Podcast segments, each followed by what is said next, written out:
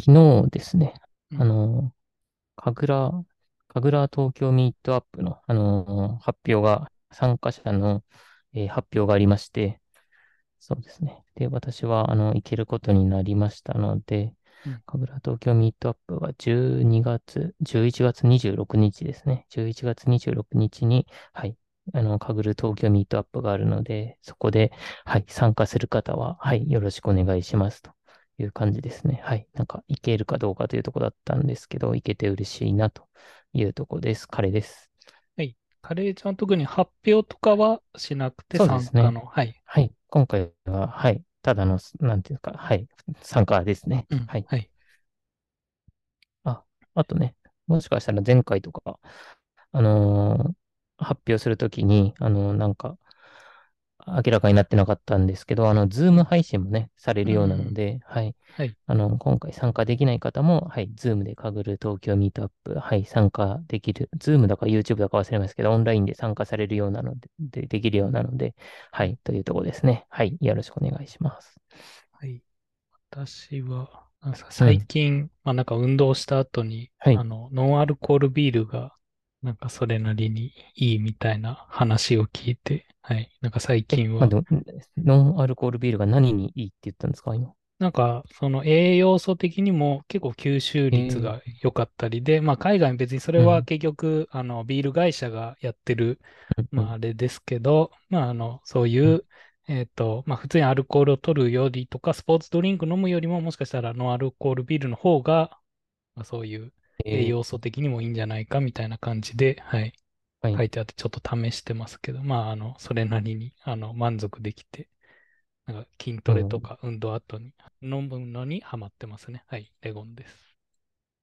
面白いです。なんか、うん、アルコールよりいいのはなんか直感的にそうなんですけど、はい。スポーツドリンクよりもね、なんかうん、健康的にいいツドリンかもしれないって。クだと逆うん、になんかそういう、あの、やっぱ砂糖とかのそういう系が多くなっちゃうので、うんまあはい。そういう意味でもなんかそうビールみたいな、まあ炭酸水とかでもいいのかもしれないですけどね。うん、うん、うん、そうですね。そっか。炭酸水とかね、ちょっと麦芽入りの何かを飲んでるだけみたいなね、炭酸入りのみたいな感じですもんね。確かに。面白いですね。はい。えーこのポッドキャストでは、レゴンとカレーがカグルを中心としたデータサイエンス、機械学習に関連する情報、仮想通貨、XR、新しい働き方などについて話しますというところで、えー今週は今月の目標と、えーオセロの論文、えーオセロ is slope というのと、えあと今週のカグルと、え来週、雑談来週話したいことで、えチャット GPT vs 未来のない仕事をする人たちを読んだというのと、えあと、優秀なエンジニアをどう集めるべきか、日本で最も多くのカグルグランドマスターを抱えるリストの担当者に聞いたエンジニアの採用と育成のヒントということについて話したいと思います。はい。それでは一つ目が今月の目標ということで、11月の目標ですね。お願いします。11月の目標で、まず一つ目が確定申告に向けて書類整理っていうところで、まあ、ちょっと時期的にはまだちょっと早めなんですけど、ちょうど今年からあの税理士さんを変えまして、それでその新しいプランだと、あの毎月、まあ、面談しますよみたいな形で、それで、えっと、まあ、この10月ぐらいに、えっと、契約して、まあ、11月、12月とやっていく中で、まあ、今までの今年分は全部揃ってるといいよねっていう話で、はい。なんで、今月中にその今年分ですね、10月までの分をちゃんとまとめて、はい、次のあの面談に臨めるようにということで、はい、まずここまでのあの仮想通貨も含めてですね、あの税務関係の書類をまとめようかなというのを目標にしてあります。あともう一つが、えっ、と、これはまあなんか個人的な、まあ、活動のところで、まあ、最近、あの、ヌメライのところで、まあなんか配信というか作業会みたいにやってますけど、まああのやり方良かったんで、まあそれもちょっと応用というか工夫して、まあなんか YouTube 配信みたいなのもできないかなって思ったんで、ちょっとそこら辺もなんか作業配信にはなるとは思うんですけど、できないかなっていうので試してみようかなと思うので、そこら辺を、はい、今月の目標にしてみました。っていう感じでうす。んいいですね。うん。YouTube の作業配信は、あの、Discord でやったたやつをそのまま YouTube にやるようなイメージでにしようかなって感じですか？あ、また違いますね。ちょっと扱う内お、容とか、はい、そこら辺はまた考えてますけど、うん、あの、ヌメライとはちょっと違う。ヌメライはまたヌメライで続けていこうと思うので、はい。うん。ですね。はい。そんな感じの予定です。おなるほど。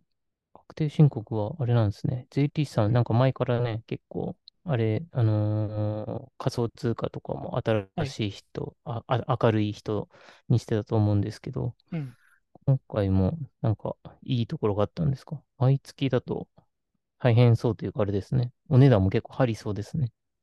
どうですかね。まあ、けど前のがどっちかっていうと、そのサービス的なあの税理士さんだったんですよね。なんか一つのサービスに、ん、えっと、まあ、うん、確定申告付きプランみたいな感じで契約してたんですけど、なんかそれが、まあ、やっぱ去年あたり、一昨年と、まあ、あんまり仮想通貨界隈も明るくなくて、まあ、なんかサービうん。スをもう終わりますっていうふうに打ち切れ、打ち切られちゃったんで、まあ、今年あ、はちょっと。新しい税理士はい、さんを、はい、探していて、それで、はい、あの、まあ、あの、見つかったのでっていうことで、はい、うん。お願いしてますね。で、別に、えー、まあ、なんかその人が、まあ、なんか毎月、あの、面談もしまうん、すよっていう人だったんで、はい、そこで、まあ、うん、そのプランにして、まあ、やっえてますね。値ー、段的にも、まあ、別にプラス、まあ、10万くらいは確かにまあかかってるかもですけど、まあ、なんでうん、すかね、健全性って意味では、やっぱ仮想通貨も結構あやふやなところあるんで、まあ、そういうところもしっかりサポートしてくれるみたいなんで、まあいいかなという感じで、はい、やってます面ね。談は、面談はオンラインになるんですか？あ、ですね。もう多分こっちん、の地方だとなかなかもう仮想通貨自体扱える税理士さんとかが少ないので、やっぱはい、はい。そういうところでは、あの、面談はリモートになりますし、もし税務調査みたいなのが入っても、まあ、出張してうん、もらう形になるかなとは思いますね。まあ、そういう一応、うん。あの、契約みたいのも最初に結んで、はい、えー、みたいな感じで進めましたね。ですよね。なんか、10年前ぐらいの記憶だと、なんかうん。オンラインの税理士さんとかってね、北海道だとほぼいなかったといはい。うか、うん。聞いたことがなかったので、なんうん。かね、今は絶対増えてるでしょうね、とかうん。思ったりして、はい、思いましたね。うんはい。えーと、で、私の方は、えーそうですね。一つ目が、えー Numerai のサブミットをできるようにするというところで、そうですね。今月こそちょっと Numerai の活動を、はい、軌道に乗せたいなというところですね。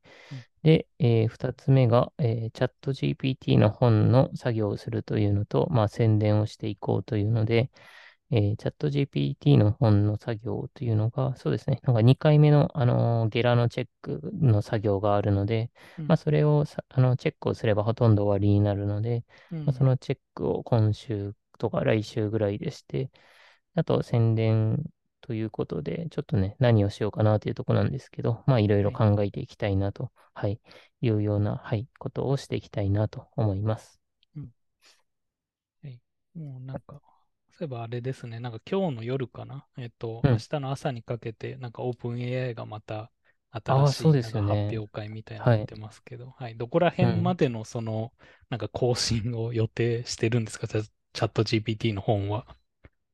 ああ、そうなんですよ今できてるね。時点でのとりあえず、もう出す形なのうん。か、なんかそういうどこもまで追えそうなら追うのかみたいなのは、なんか決めてあったりう、なんとか。ですね。なんか、これ以上あんまり大きく最後のチェックで変えれないので、うん、まあ、あんまり変えない範囲で、あと、ね、とは言いつつ、なんか、あの、チャット GPT も結構今か 変わろうとしていて、うん、そうなんですよね。今日のそのゆ夜の、あの、オープン AI の発表によって、ちょっとはい。また考えようって感じですね。なるほど。はい。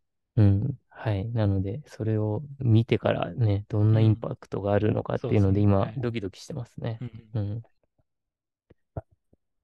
はい。えーで、えー次の、えー話が、えーオセロの論文というのが、そうですね、昨日話題になっていて、うん。えーオセロ is、えースロープド、うんえーというのが、えー話題になっていたんですよね。うん。で、ここの論文が、えーそうですね、オセロの論文、オセ、オセロというゲームが、えー結論はですね、まあ、両者が、あのー最善と言いますか、あの、相手がどんなけことをやっても、えーこちらが最善の手を打つと、まあ、えー引き分けになるとえーいうあの結論を書いた、えー論文ということでして、うんそうですね。これをあのピリファードネットワークスの人が書いたということで、まあ、さらにね、あとオセロということで、はい、昨日からあの結構あの、えー話題になっていた論文ですね。うん。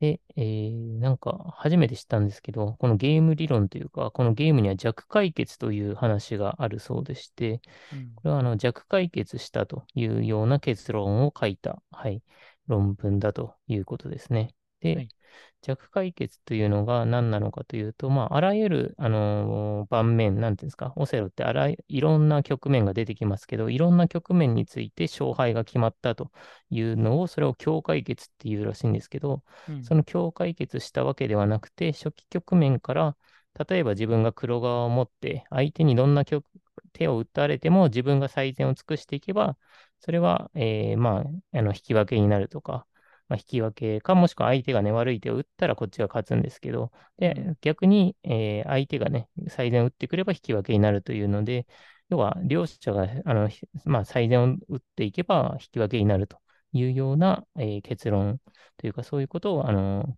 弱解決とか、えーそういうふうにいいらしいですね。はい。うんということで、そうですね、かなりうん話題になっていて、で、この、えーキータの記事が、あの論の論文解説という記事が、かなり、あのーなんでしょう、オセロの、あの AI を作っている方が書かれたあの論文解説だったので、かなり詳しく書かれていて、まあ、かなりね、あの詳しく書かれているんですけど、まあ、なかなかまだ読み解けていないというとこだったんですけど、オセロの、えーこの唐揚げさんも、えー、なんだったっけな、オセロは解かれたという記事を書いていて、オセロの盤面の数が10の何乗って書いてたかな。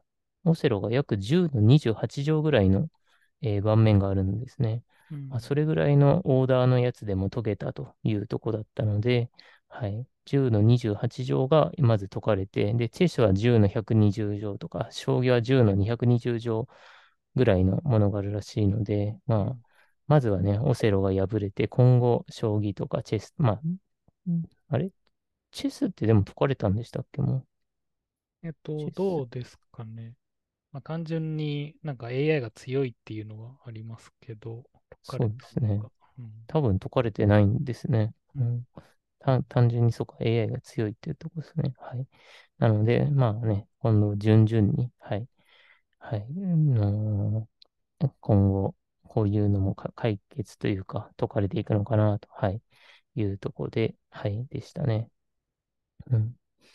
で、論文を少し読んでいたんですけど、まず最後に著者があの PFN の人で、謝辞のところに、その PFN の20%は、まあ、自分の好きな研究とか、そういう活動をしていいよっていうのがあるみたいで、まあ、その論、そのおかげで、えーこの論文を書くことができましたみたいなことが、あの、謝辞に書かれていて、そうですね。はい。すごいなというとこでしたね。すごいというか、ね、そういうので、まあ自分、ある程度一人でこの論文を書き切って、はい、あのね、そ、あのできたというので、そうですね、ここまでできるん、個人の活動でもここまでできるんだなというので、はい、すごいなということでしたね。はい。うん全然論文とかは読んでないんですけど、こういう計算量みたいなのもどれだけかかるもんなんですかね、そういう。それとももっと解析的に証明できたのか。うんああ、そうなんですよね。そのろ計算量みたいなことが結構、結構なんかかか、このキータの記事とかでも書かれていて、はいはいあの、提案手法として、まずその50マスが、えー違うか、36マス、あの、オセロって 8×8 なので、64マスあるわけなんですよね。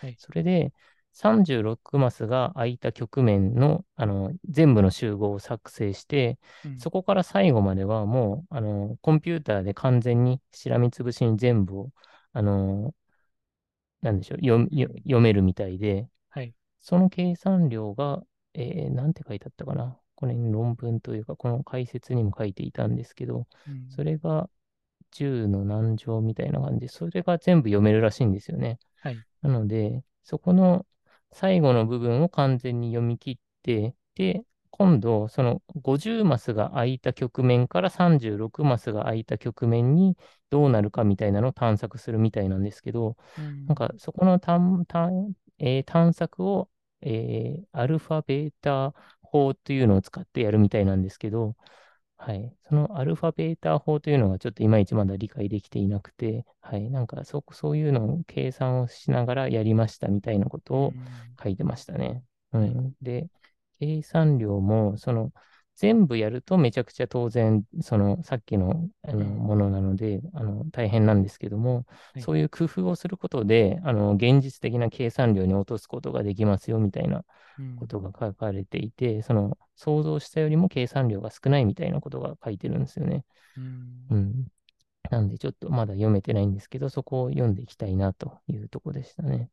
なるほど。まあ、なん、前なんかイベントで、あの、話聞いたときは、あの、最うん。弱オセロとかもありましたけど、まあ、そういうなんかゲームとかもまた作られるかもですね。ああ、うん。最弱オセロってめちゃくちゃ弱いというか、あれであ、したですね。あの、なんか、がん、本当に、あの、オセロにもレートみたいなのがあるんですけど、そのレートのはい。上位者じゃないと負けられないような、あの、AI を作ったみたいな 最弱オセロっていう、それ開発した人が前、プリファーあドネットワークー社のイベント、あれは、あ、チェイナーか、チェイナーミートアップの時に発表しうん、ていて、はい。まあ、そこら辺の話も聞きましたけど、まあ、これでかん、まあ、完全ではないにしろ、まあ、解かれたってことは、なんかそういう、なんですかね。まあ、それで人間的にはまだ全部、あの、それを局面を覚えられることはできないはずなんで、なんかそういう最弱オセロうん。みたいな、そういうのも、なんか、ロジカル的に作れるのかもしれないですね。ああ、うん。確かに逆に敗者、負ける、い負けたのを勝ちと定義したら、うん。それもあれなんですかね、とかね。うん、面白いですね。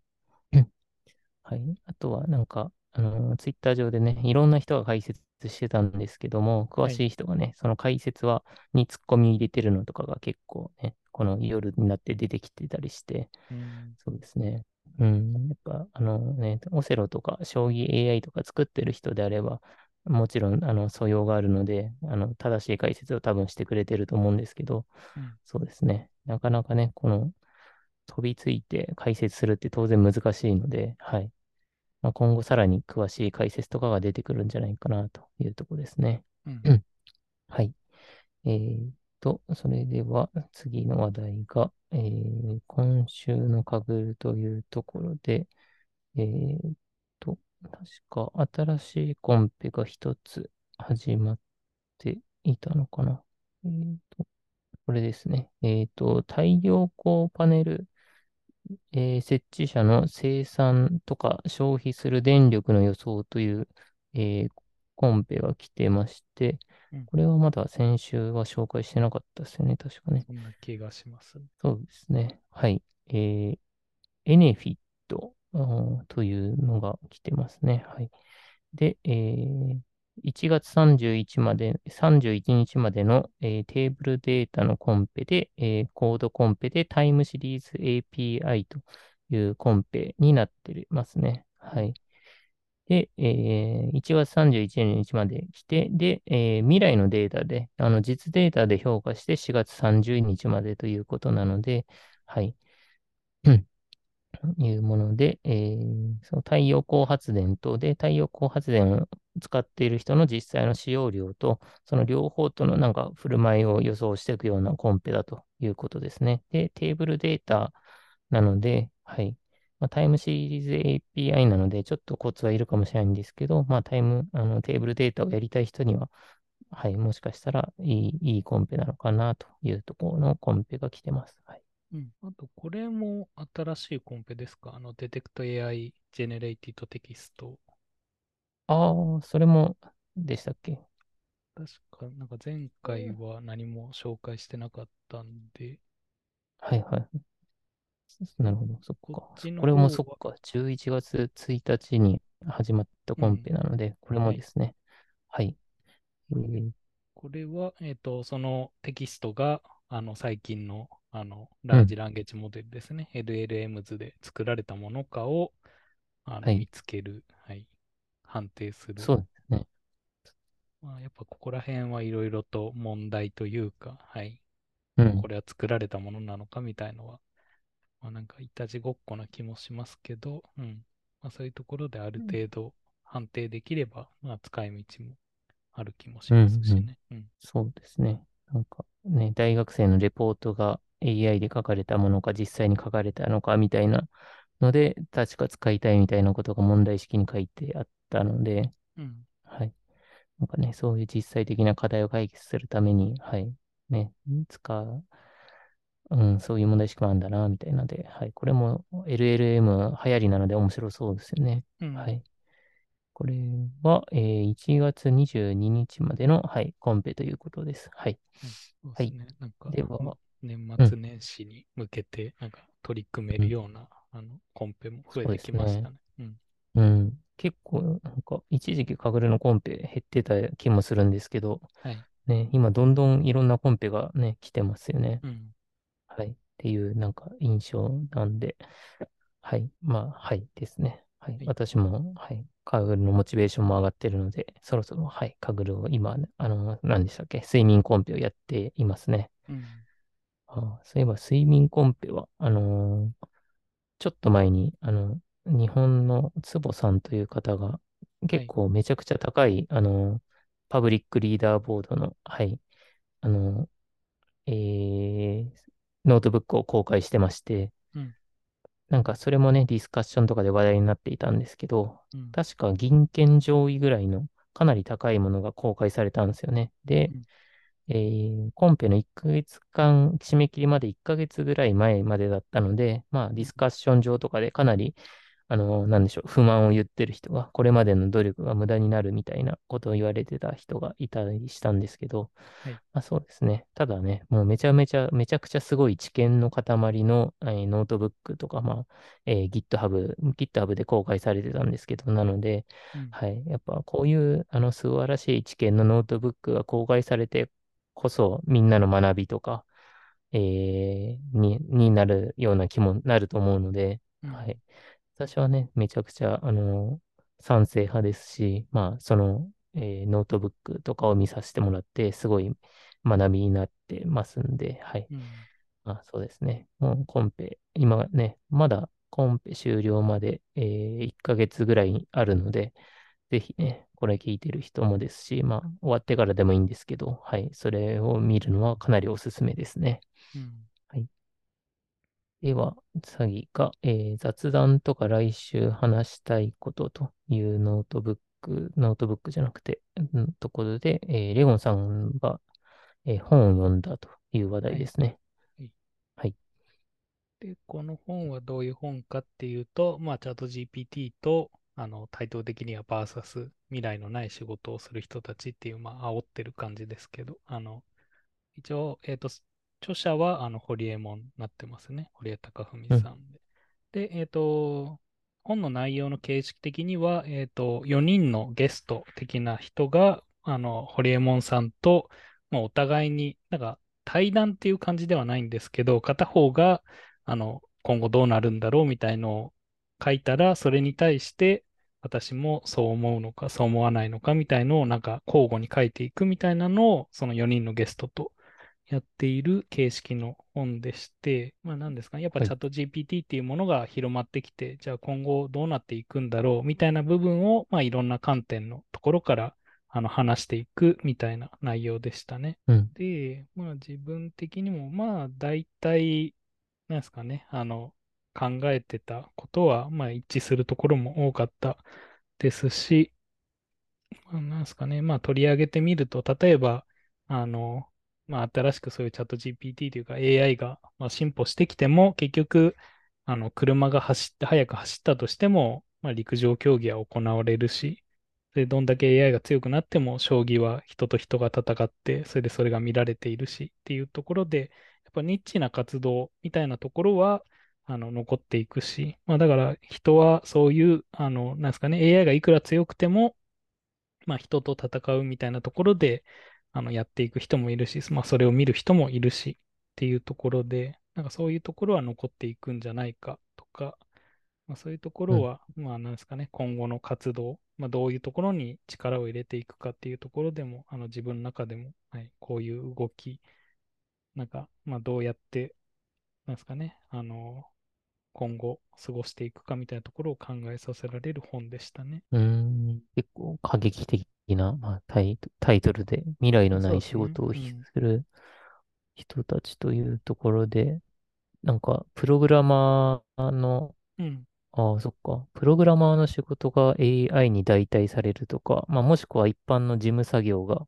AI に代替されるみたいな、そういうところはどんな書きぶりとかされてるんですか？ちなみに。やっぱりコンピューター、あーまあなんかちょっと大きめのコン、あのトピックで言うと、なんですかね、やっぱうん、今、その、今プログラミングができる人は、そのチャット GPT を使ってさらにあの生産的に効率よく書けるんですけど、じゃあうん、果たしてそれを新しくこれからプログラミングを学ぶ人たちはどうなるんだっていう話はされていて、だかえら例えば、ー、まあ、今、プログラミングというか会社で新しいものを作りたいですってなったら、今はそのマネーうん、ジャーが、あの、まあ、プロジェクトマネージャーなりが、そのプログラマーに指示与えてとか、こういうのを作りたいとかで、まあ、やっていきますけど、じゃあチャット GPT がもし進歩していったら、あの、もうそこの、なんだろう、エンジニアの数はどんどん減っていくだろうし、マネージャーがそのまま書いちゃうだろうし、みたいな形で、なかなかうん、新しいうん、人を、なんかわざわざ取り入れる、その新人の人を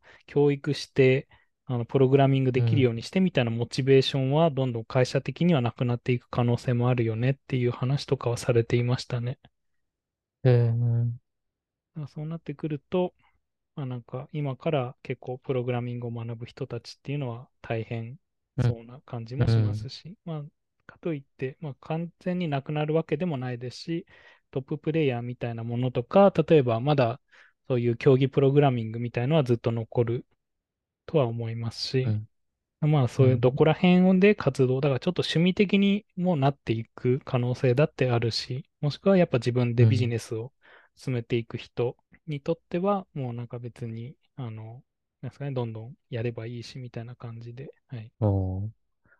面白いですね。そうなるとやっはい。ぱさっき言ったニッチ的な活動というか、はい。うん、が伸びるというか、そうん。こに落ち着いていくみたいなとこだったりするっていうんですかね。そうですね。だからまあ最終的に人が残って、けど、うん、ああ、そっか。まああと本で書かれてたんだと、どんどんこれから人とのコミュニケーションがめんどくさくなってくるっていうのは、なんか自分も少し感じることはあって、例えば今のチャット GPT に、まあなうん、んですかね、極端に言えば天気って書けば、ある意味まあここうん。ら辺の天気を、ああ、そっか、チャット GPT じゃないですけど、AI に天気って言うだけで、ある意味向こうは解釈してくれるじゃないですか。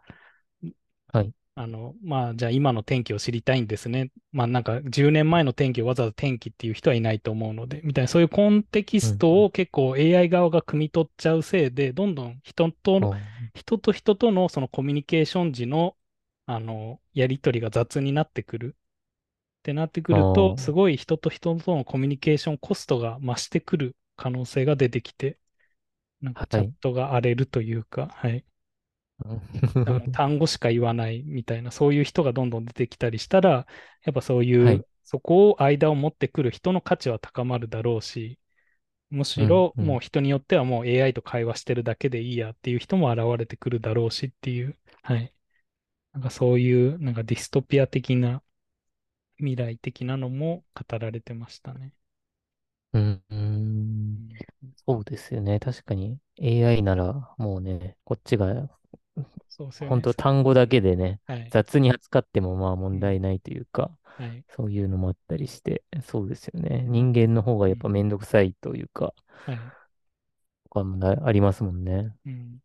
なんかそういうところで、まあ、恋愛とかももしかしたらもうそういう AI だけで完結するような人も現れるのかもしれないしとか、うん、うん、まあいろいろ書かれてましたね。うん。うんそうですね。はい。で、なんか今関連して今思い出したんですけど、うん。えー今週少し話題になっていた、えー論文で、確かマイクロソフトが書いた、えー論文で、あの、LLM の性能を向上させるプロンプトというので、はい。あの、最後に、まああの、まあ、英語で、この論文は英語なんですけど、うん。自分を信じて限界をこ超えてくださいとか、えーうん。困難は成長のチャンスですとかっていうのを、えープロンプトの最後につけておくと、まあ、チャット GPT とか、まあ、他の、えー LLM いくつかで試して、まあ、うん。全部そのつけないよりもつけた方が、あの、あの、チャット GPT の回答が良かったというようなうん。論文が、はい、出たみたいでして、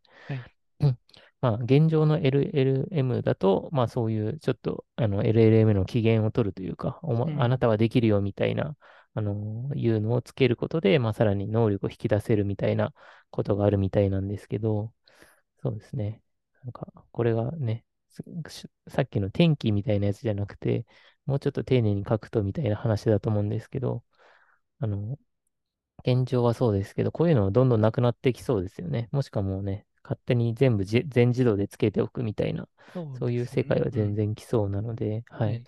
まあ、ただ、こういうね、比較とかを、あの、網羅的に、うん。これ、あの、いろんな、あの、LLM で、さらにいろんな、あの、ものを後ろにつけたらどうだみたいなのをうん。試してくれてる論文だったので、はい。うん。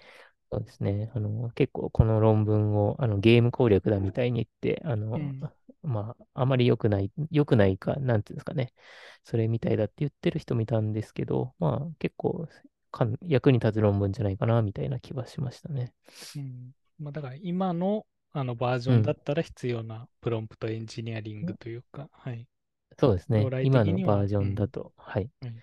将来的にはそうですよね。必要ないですし、なんか学習時に工夫しとかもできそううん。な気もするので、はい。はい。はい。みたいな、はい、現状はでもね、つけといて損はなさそうだなというようなところですね。うん。はい。えーで、えー次の話題が、えーリストがさんの担当者に聞いた、多分取材記事なのかな？えーうん。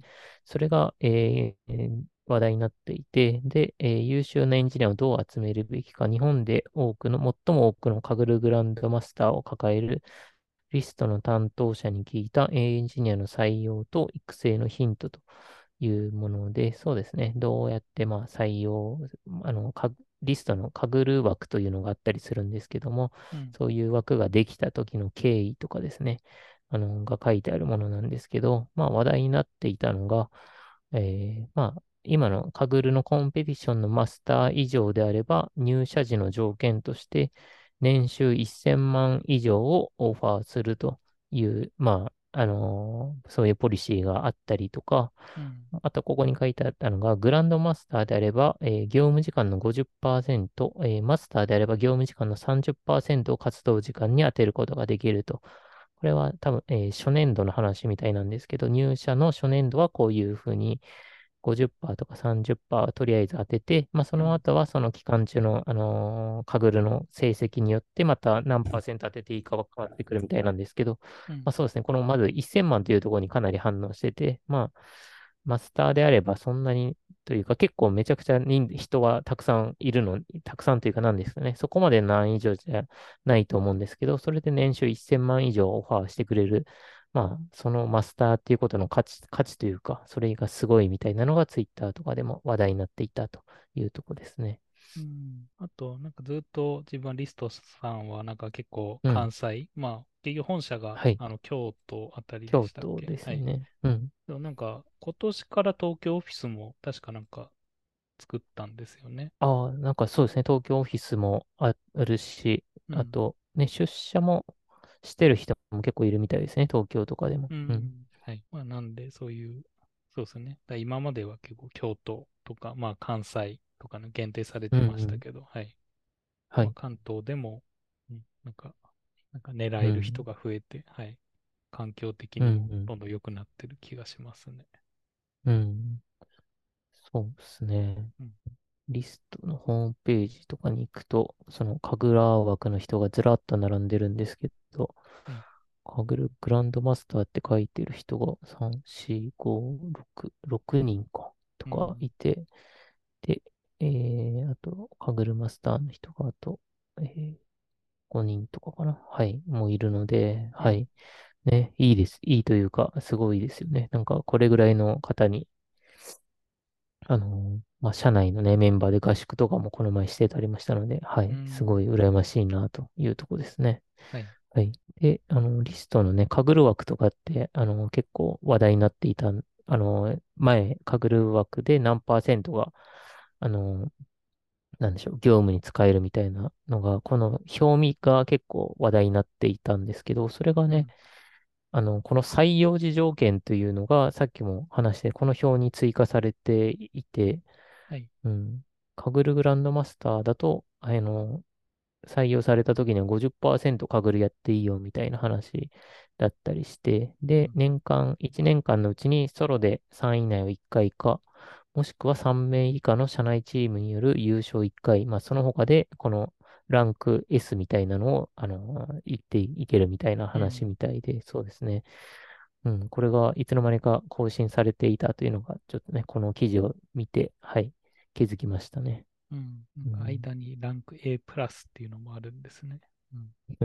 そうか。A プラスっていうのもね、見た。なんか、初めて見、40%みたいなところもできてたんですね。うん。ソロで4位以下、いあ、そっか。3位以内の1回だったら S だけど、ソロで4位以下の金メダルだったら A プラスになれるよ、みたいな話なんですね。うん。なんで、結構ソロ、ソロでの参加を奨励というか、このランはい。ク上は、ソロは偉いよ、みたいな感じになってるんですね。うん。うん。はい。はい。うん。はい。で、なんかこ、最近、今週かな？今週とか、あのーめちゃくちゃ話題に、まあ、神楽界隈じゃなくて話題になっていたりするのが、うん。あのーまあ、社会保険料高いよねみたいな話がずっとされていて、あの、うん。給与の、えーまあ、要は30%ぐらいを、あの、本人負担を15%で、会社負担が15%で、まあ、30%ぐらいが、あの、なんでしょう。社会保険料として取られてるわけだったりして、その医療制度みたいなのが、あの、うん。今の減税とか、あの、もしくは給付金の絡みだったりして、はい、あのーなんかすごい議論されている中で、はい。で、あの、医者の待遇みたいなのも、あの、めちゃくちゃ議論されていたりするんですうよね。あの、ん。まあ、医者が、まあ、給料というか、その診療報酬が高すぎるんじゃないかとか、なんかその絡みで、あの、今、えーこれまでは、あの、医者になる人、せ成績優秀者がかなり医者になる割合が日本はかなり多かったわけですけど、はい。割とね、今、あの、この理工系にも結構人が流れてきてて、で、こうん。ういうふうに、例えばカグルマスターではいくらぐらいは保証されますよみたいな、そういうのがどんどんできてくると、まあ、うん。さらに理工系に行きたい人も増えてくるんじゃないかな、みたいなことをはな、あの、思ったりして、まあ、うん。リストさんのこのね、あの活動とか、その、とりあえずカグルマスターであれば1000万円以上は基本提示しますみたいな、そういう具体的な金額はあんまり他では聞いたことないんでそうですね。すけど、なかなかオそうやって、ープンにはい、なっているものは、うん、うん、少ないでオーす。プンにね、なかなかならないですよね。うん。でもね、こうやって、はい、出してくれるのはすごい、その、なんでしょう、理工系に人が来るという意味でも、なんか、モチベーションの面でも、はい、いいことなんじゃないかなと思いましたね。うん。うん。まあ、こういうのがなくてもね、もう、あの、東工大の、あの、条件が今、条件じゃない、倍率がめちゃくちゃ高くなってたりして、うん。まあ、人は来てる中ですけど、さらに、あの、まあ、具体的な数字があるんで、はい、はい。すごいですよね。うん。うん。う んはい。今週はこんなとこですかね。ですね。ああと、ね、最近もうアドベントカレンダーの季節になってきてたりああ、して、そういえば11月から。はい。そうですね。ちょっと、こん、あの、私の書いた本との関係で、うん。あの、何でしたっけ？アドバンストデータアナリシスの、えーアドベントカレンダーでも作ろうかなとか思いつつ、うん。なんか、他に誰か今作ってる人とかいるのかなとか、まだちょっと調べられてないんですけど、はい。エゴンさんは何かと書くのとか登録しましたか？特に今年は何もまだ見てないですね。去年だか一昨年、なんか、ヌメライのアドベントカレンダーがめちゃくちゃ充実してたりしましたよね。うん。今年もヌメライアドベントカレンダーとかあるんですかね。どうですかね。なんかあっちの j コンツとか、ポッターうん。の人たちは、なんかもう作ってありましたけど、おー、はい。ポッターアドベントカレンダーもありましたね。うん、いい。そんなとこですかね。うん。そうですね。そんなとこですかね。はい。今週はここら辺で終わりましょうか。はい。はい。それでは、これで今週も終わりたいと思います。ありがはい。とうございました。ありがとうございました。